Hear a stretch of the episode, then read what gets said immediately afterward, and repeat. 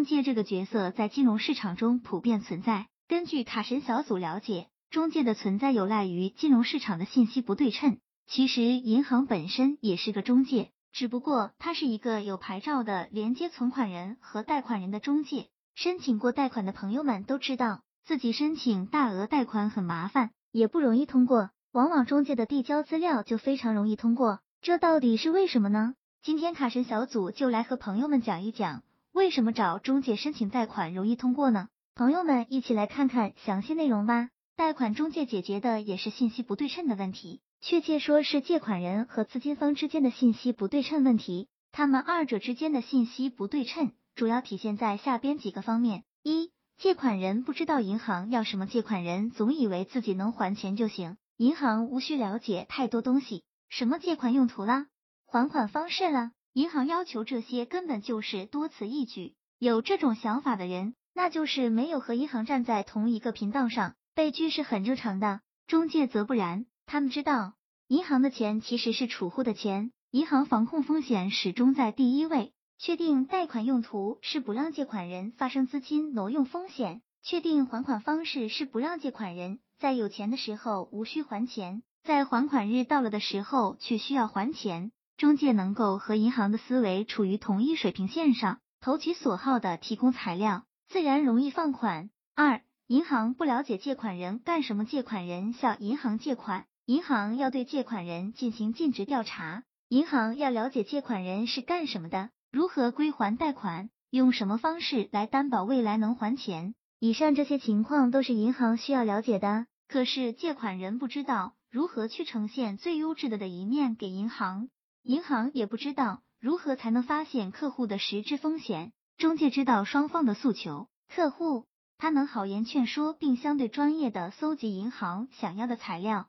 对银行，他能帮助客户扬长避短，为银行呈现一个良好的借款人形象。当然，银行也不傻，不是中介说什么就是什么，银行还是要中介拿出一定的东西做担保的。比如保证金等，中介因为了解客户的情况，你知道银行想要什么，他们能够让银行放心的为客户放款。三、借款人不知道银行政策，借款人想要从银行贷款，一般就是到银行网点去咨询，可是有些银行的网点已经没有了贷款职能，借款人可能想要找到一个客户经理都比较难，就算找到了一家银行的客户经理，可能因为不符合贷款条件，三两句就被打发了。全国有四千多家银行，每家银行的贷款政策都不一样，一家银行不同分支机构的风险偏好可能也不同，借款人肯定是没有办法对银行的政策了解那么全面的，但中介可以，专业的人干专业的事儿，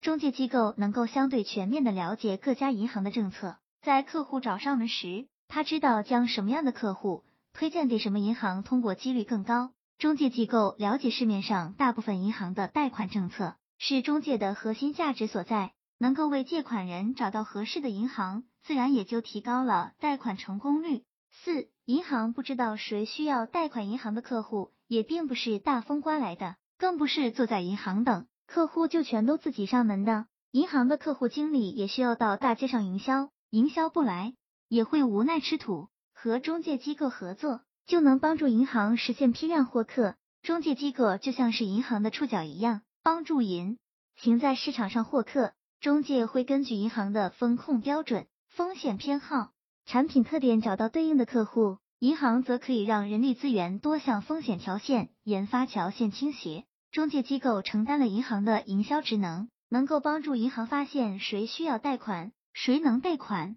银行自然也很愿意合作。卡神小组总结。在最后，卡神小组认为金融行业的信息不对称很严重，中介也绝对有其价值所在。虽然中介的问题和价值同样明显，但卡神小组认为不能因此就否定了中介的价值。贷款中介作为联系借款人和银行的桥梁，至少解决了四个信息不对称的问题：一、借款人不知道银行要什么，可能会被银行误杀；二、银行不知道借款人干什么，银行放款心里没底。三、借款人不知道银行政策，不知道哪家银行的政策适合自己。四、银行不知道谁要贷款，银行在营销上的压力比较大，所以当朋友们要申请贷款，又真的屡次被拒的时候，不妨咨询下资深中介吧。毕竟虾有虾路，蟹有蟹路的老话还是有道理的。朋友们说是不是？希望这个资料对朋友们有所帮助。